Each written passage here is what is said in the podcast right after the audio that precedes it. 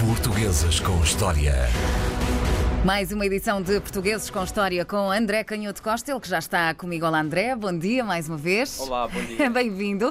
Hoje, a comemoração do 5 de outubro, o centésimo oitavo aniversário da implantação da República Portuguesa, e tu trazes-nos uma personalidade muito importante ligada a esta comemoração, verdade? Muito importante. Durante muito tempo, o António Maria Machado Santos, ou Machado dos Santos, às vezes aparece grafado de formas diferentes, hum, foi considerado o herói da Rotunda e o pai da República. Uh, e era consensual e claro para os habitantes de Portugal, naqueles anos a seguir à implantação da República, o papel absolutamente fundamental que Machado Santos teve na, na, condução da Revolução e no triunfo da própria Revolução.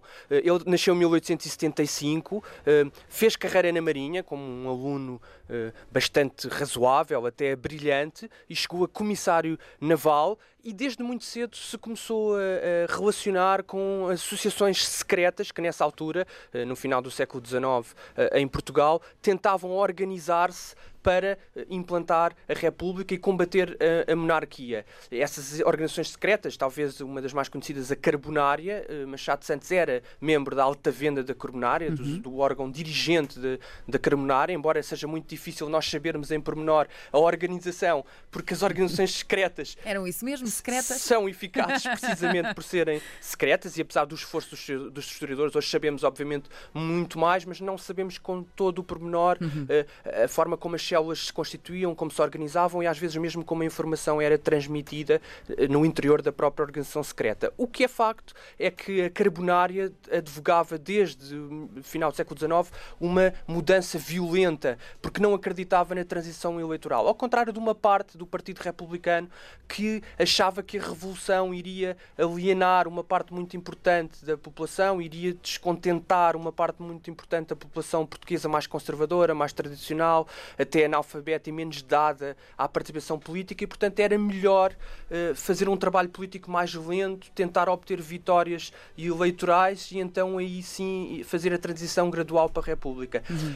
Acontece que na crise profunda que, que acontece e que atinge aquele, aqueles anos finais da monarquia, o descrédito, depois com o ato violento também do, do regicídio, uh, há uma fase em que, quer dentro das Forças Armadas, quer os elementos da Carbonária, acham que têm que avançar ou o país vai chegar a um estado de tal uh, deterioração, de decadência, que será uh, irreversível e que depois já não, já não irá a tempo de, de se resgatar até a situação económica se não for for implantada a República. E é aí que aparece com um papel determinante Machado Santos. Embora ele não fosse o dirigente uh, supremo da Revolução, era o almirante Cândido dos Reis, ele vai assumir, uh, a partir do dia 4 de outubro, um papel muito importante, porque naquela madrugada, de, de, logo de dia 3 de outubro, quando, no final do dia 3 de outubro, o início do dia 4 de outubro, quando começam as operações para uhum. a revolução uh, da implantação da República, as coisas acabam por correr mal, porque havia uma expectativa de que mais regimentos e mais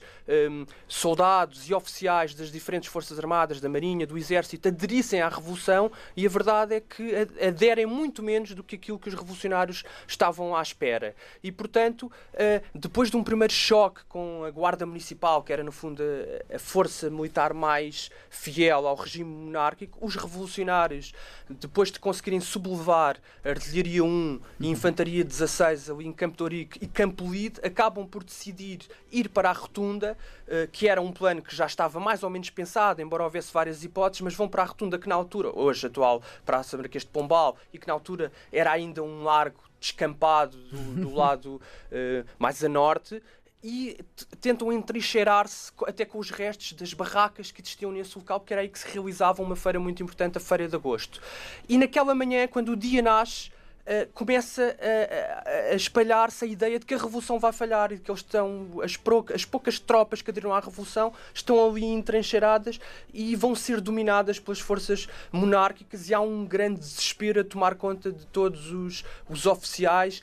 Não eram, não eram muitos oficiais de alta patente, mas havia ainda alguns capitães, tenentes, claro que bastantes sargentos, e começa esse, esse, esse receio e esse descontentamento, esse desespero a apoderar-se de, desses oficiais, e ainda mais quando sabem que o chefe de revolução, o chefe militar da revolução, o, al o almirante Cândido dos Reis, se suicidou de madrugada, também ele pensando que a revolução iria falhar e não querendo sujeitar-se a mais humilhação de uma prisão e de interrogatórios e de ser uh, perseguido pela, pela monarquia. E, portanto, o que acontece é que a maioria dos oficiais abandona a rotunda. E o único oficial, o único dirigente militar e também político que fica na rotunda ao lado dos poucos soldados é precisamente Machado Santos. E a partir daí, quase que não só por um golpe de sorte, porque depois também há um papel muito importante nos marinheiros que estão mais junto ao rio e que esses vão também conseguir uh, tomar as suas posições e derrotar as forças monárquicas, e então lentamente se vai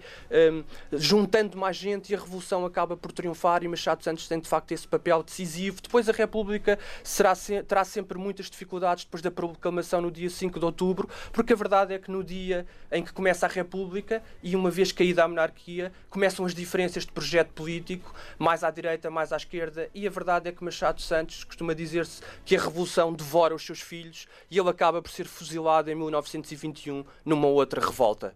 E é assim que eh, celebramos, digamos assim, este 5 de outubro em mais uma edição de Portugueses com História, a história de Machado dos Santos, um dos principais. Uh, uh, qual era o. Uh, comissário Naval. Comissário, comissário Naval, um dos principais comissários navais responsáveis por esta a implantação da República. Portanto, um aplauso para o Machado dos Santos, porque graças a ele é que estamos aqui hoje também a conversar. André, obrigada e até para a semana. Até para a semana.